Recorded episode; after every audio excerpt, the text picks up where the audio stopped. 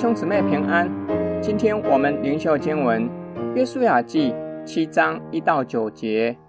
以色列人在当灭的物上犯了罪，因为犹大支派中谢拉的曾孙撒底的孙子加米的儿子亚干取了当灭的物，耶和华的怒气就向以色列人发作。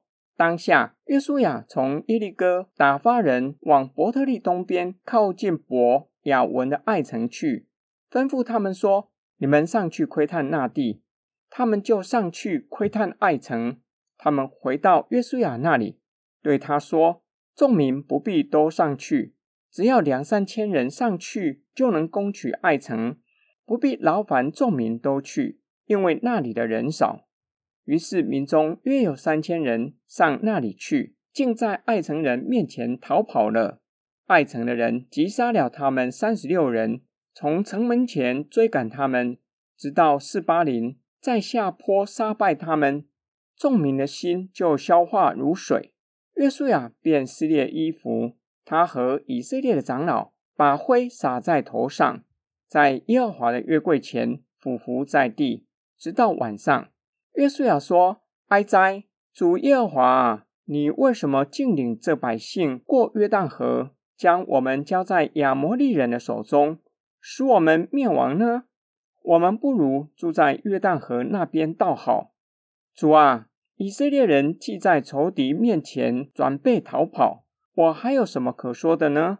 迦南人和这地一切的居民听见了，就必围困我们，将我们的名从地上除灭。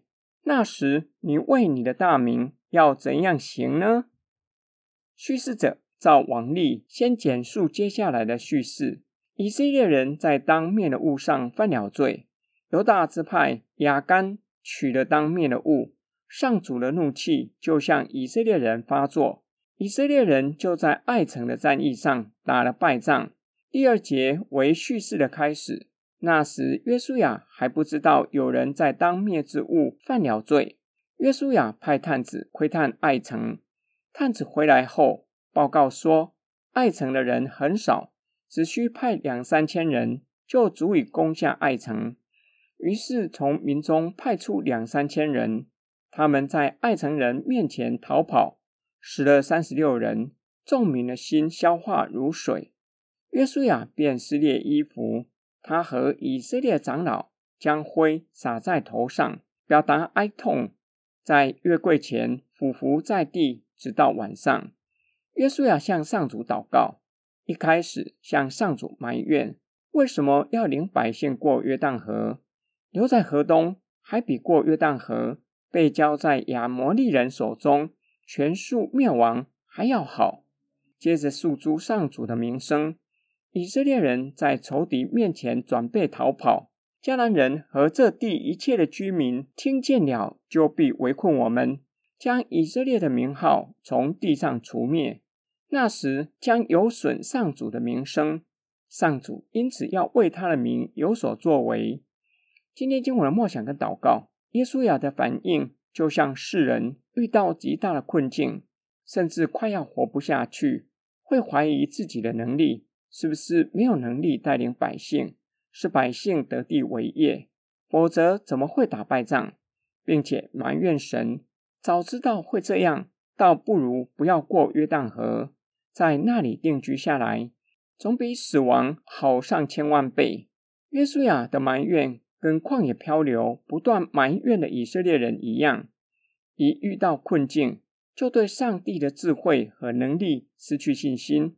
叙事者先说明以色列人为什么打败仗，首要的原因就是有人取了当面的物，连累了整个以色列群体，让他们在耶利哥战役之后。马上吃了败仗，他们心如同削风的皮球。这是约书亚早已经警告过的。这个时候，约书亚没有意识到有人取了当灭之物，以至于向上帝埋怨。约书亚若是知道，应该不会向神埋怨。虽然并不是每一次遇到困境都与犯罪有关，这是圣经教导我们的。有些困境是为了彰显神的荣耀。不过，来到神的面前，求神光照我们，叫我们知道是否有隐而未显的罪，却是必要的。